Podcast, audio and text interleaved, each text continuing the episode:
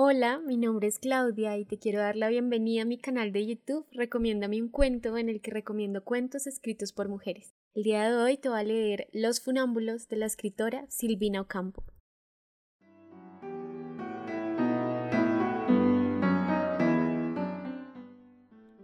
Vivían en la oscuridad de corredores fríos donde se establecen corrientes de aire producidas por las plantas de los patios Tenían almas de funámbulos jugando con los arcos en los patios consecutivos de la casa.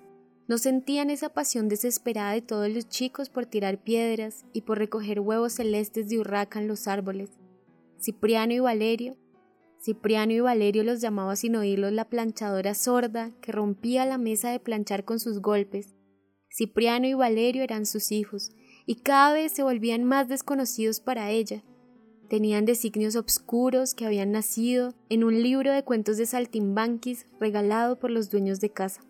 Cipriano saltaba a través de los arcos con galope de caballo blanco, y Valerio de vez en cuando hacía equilibrio sobre una silla rota y escondía cuidadosamente su afición por las muñecas. No comprendía por qué los varones no tenían que jugar con muñecas. No había sabido que era una cosa prohibida hasta el día en que se había abrazado de una muñeca rota en el borde de la vereda y la había recogido y cuidado en sus brazos con un movimiento de canción. En ese momento lo atravesaron cinco risas de chicas que pasaban, y su madre lo llamó, y con el mismo gesto de tirar la basura le arrancó la muñeca. Cipriano había aumentado ampliamente su vergüenza con sus lágrimas. La planchadora Clodomira rociaba la ropa blanca con su mano en flor de regadera y de vez en cuando se asomaba sobre el patio para ver jugar a los muchachos que ostentaban posturas extraordinarias en los marcos de las ventanas. Nunca sabía de qué estaban hablando y cuando interrogaba los labios, una inmovilidad de cera se implantaba en las bocas movibles de sus hijos.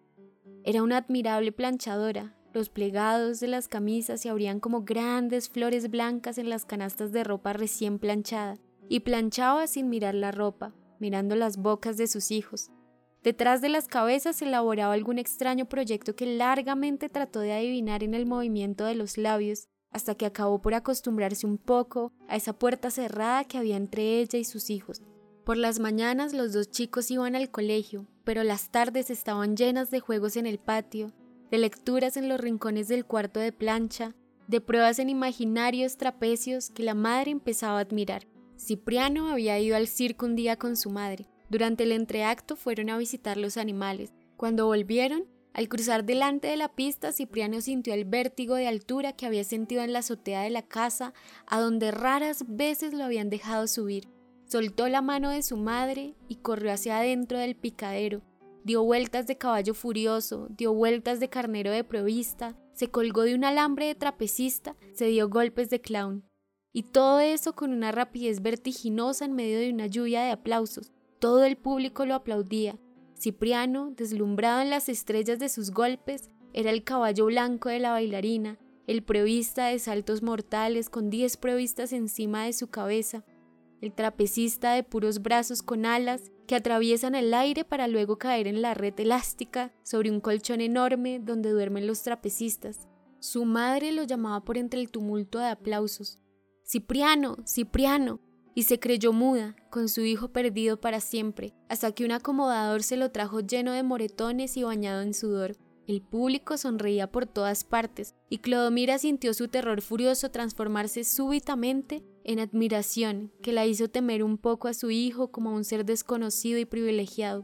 Cuando llegaron de vuelta a la casa, Valerio, que estaba enfermo con la cabeza tapada dentro de las sábanas, asomó los ojos y vio todo el espectáculo glorioso del circo desenrollarse como una alfombra en los cuentos de Cipriano. Cipriano llevaba un nimbo alrededor de su cara del color de la arena de la pista. Sus moretones adquirían formas extrañas de tatuajes sobre sus brazos. Cipriano vivió desde ese día para volver al circo, Valerio para que Cipriano volviera al circo. Era a través de su hermano que Valerio gozaba todas las cosas, salvo su afición por las muñecas. El fervor acrobático sin cesar crecía en el cuerpo de Cipriano. Llegaron a inventar un traje de saltimbanqui hecho con medias de mujer y camisetas viejas del portero. Un día no sentían ya el frío de la tarde sobre los brazos desnudos.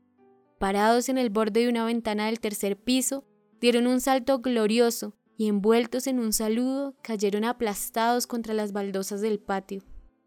Clodomira, que estaba planchando en el cuarto de al lado, vio el gesto maravilloso y sintió, con una sonrisa, que de todas las ventanas se asomaban millones de gritos y de brazos aplaudiendo, pero siguió planchando. Se acordó de su primera angustia en el circo. Ahora estaba acostumbrada a esas cosas.